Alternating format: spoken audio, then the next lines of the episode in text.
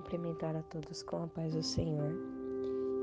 Primeiramente, agradecer a Deus por essa oportunidade de vos trazer uma mensagem que é uma responsabilidade muito grande, mas o Senhor já tem falado aqui ao meu, ao meu coração. Já venho refletindo bastante a partir da leitura que tenho feito. Orei ao Senhor e pedi uma palavra para Ele, para que Ele falasse aos nossos corações da maneira da qual Ele deseja. E eu quero compartilhar com vocês uma leitura no livro de Daniel, é, capítulo, no segundo capítulo do livro de Daniel, capítulo 2, e versículo 24, que diz assim: Então Daniel foi falar com Airoque, a quem o rei tinha designado para executar os sábios da, da Babilônia, e lhe disse: Não execute os sábios, leve-me ao rei, e eu interpretarei para ele o sonho que teve. Imediatamente Airoque levou Daniel ao rei e disse: Encontrei um homem entre os exilados de Judá que pode dizer ao rei o significado do sonho. O rei perguntou a Daniel, também chamado Beltesazar, você é capaz de contar-me o que vi no meu sonho e interpretá-lo? Daniel respondeu: Nenhum sábio, encantador, mago ou adivinho é capaz de revelar ao rei o mistério sobre o qual ele perguntou. Mas existe um Deus nos céus que revela os mistérios. É, nós conhecemos um pouco da história de Daniel e no capítulo 1 de Daniel, vai dizer que o rei de Judá, Joaquim, o Senhor entregou ele nas mãos de Nabucodonosor. E dentre estes que foram levados né, a cativo para a Babilônia, se encontravam os quatro jovens, que é Daniel, Ananias, Misael e Azarias.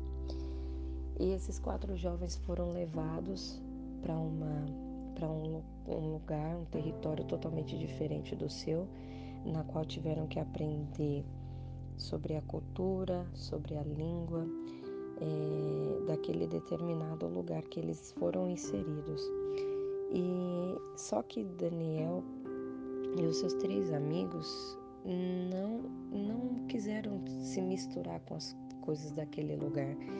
E o versículo 17 do capítulo 1 vai dizer assim: e esses quatro jovens, e a esses quatro jovens, Deus deu sabedoria e inteligência para conhecerem todos os aspectos da cultura e da ciência. E Daniel, além disso, sabe interpretar todo tipo de visões e sonhos. E a leitura que nós fizemos, o capítulo 2, Daniel já é colocado à prova daquilo que ele tinha recebido da parte do Senhor ele já foi colocado à prova para desenvolver aquilo que o Senhor tinha colocado nele. Daniel, ele tinha um diferencial dos seus amigos, porque além do conhecimento e da, da inteligência e sabedoria, Daniel sabia interpretar as visões e os sonhos. Só que o Senhor permitiu que Nabucodonosor tivesse um sonho que ele não iria se lembrar. E ele exigiu que os, os sábios daquela época dissessem o que ele tinha sonhado e trouxessem a interpretação. É tanto que no capítulo 2, no versículo 10, vai dizer assim: Os astrólogos responderam ao rei: Não há homem na terra que possa fazer o que o rei está pedindo Nenhum rei, por maior e mais poderoso que tenha sido, chegou a pedir uma coisa dessas a nenhum mago, encantador ou astrólogo. E desde deste momento, deste ponto dessa leitura, eu já tiro, né, daqui lições, porque esses quatro jovens que foram tirados do seu local, de, da sua naturalidade, da sua nacionalidade. Eles foram arrancados de lá, foram levados a exílio para a Babilônia, para aprender coisas novas, para viver coisas diferentes. Foram colocados à prova por aquilo que o Senhor tinha dado a eles de diferente.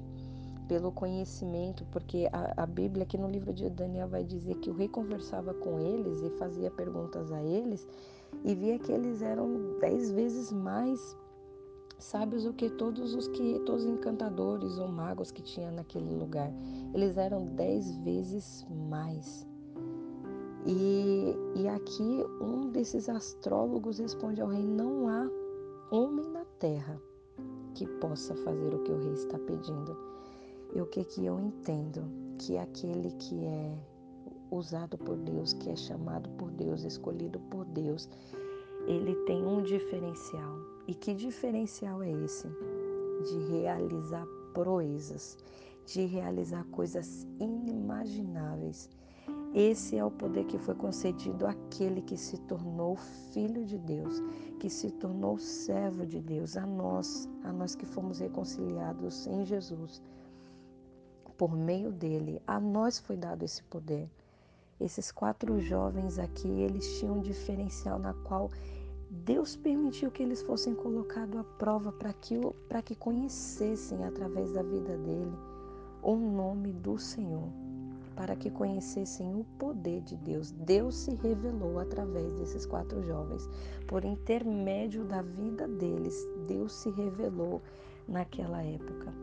E o que eu quero que foi ministrado ao meu coração, que foi dito ao meu coração, que o Senhor colocou em mim, que assim como foi feito com aqueles quatro jovens, o Senhor ele quer fazer conosco. Ele quer nos usar senão o que podemos dizer desse cenário atípico, atípico que nós estamos vivendo. Nós não fomos arrancados do nosso, da, da, do nosso território, do nosso habitual, daquilo que estamos acostumados.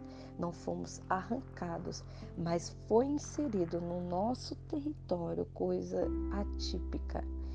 E como que nós, como Igreja de Cristo, como jovens, como, como escolhidos de Deus, nós, como que nós estamos nos portando, o que nós temos levado, o que nós temos deixado registrado, será que alguém pode chegar até nós e encontrar através das nossas vidas proezas e milagres, conforme encontrou, porque aqui o rei tinha dado uma sentença: mate, mate todos os sábios. O decreto do rei foi: mate todos os sábios. E Daniel pede ao rei me dê um tempo para que eu possa trazer essa interpretação. Daniel pediu ao rei. Ele foi ousado porque ele sabia que se ele recorresse ao Deus dos céus e ele o quisesse, ele traria a resposta. Porque se, se foi o Senhor que tinha dado este sonho a Nabucodonosor, ele poderia revelar a Daniel e o decreto de morte que tinha sido dado, que os quatro jovens estavam inseridos, foi desfeito pela vida de Daniel, que ousou pedir ao Senhor. Ele ousou pedir ao Senhor. Ele foi ousado. E ele pediu a Deus em oração e chamou os seus três amigos e falou: Ore, porque e que rogassem ao Deus dos céus que tivesse misericórdia acerca desse mistério. E Deus teve de misericórdia e por intermédio da vida de Daniel, o Senhor foi revelado. E o que eu quero dizer para cada um de nós nesse dia de hoje, que é através de nós que o Senhor quer ser revelado. Nós somos muito temerosos, muito limitadores, nós limitamos a mão do Senhor quando Ele quer agir. O nosso medo é tão grande, nós, nós estamos no cenário dos magos que disseram: nenhum homem pode, isso é impossível. Nós somos esses magos, esses, esses sábios que, tipo assim, não tinham a sabedoria de Deus. Muitas das vezes nós estamos no lugar dele dizendo não há possível, conhecendo o Deus que nós temos. Nós ficamos no lugar dos incrédulos e dizemos nenhum pode, nenhum pode mas que a gente vê, possa se posicionar como Daniel e os seus três amigos que oraram, Ananias, Misael e Azarias, que oraram por misericórdia e que nesse cenário que nós estamos vivendo, atípico, diferente, eu não quero falar só da pandemia, Não quero falar do, da, da Covid-19. Quero falar de, de tudo que vem acontecendo de diferente, porque os dias são maus, mas o remédio é depositado em nós.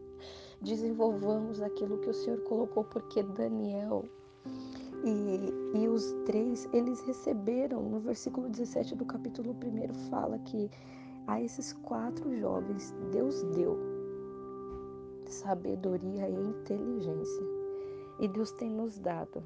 Eu, eu falo com, com, com temor, porque eu me acovardo também, mas que possamos nos debruçar na palavra do Senhor e tomar posse dela.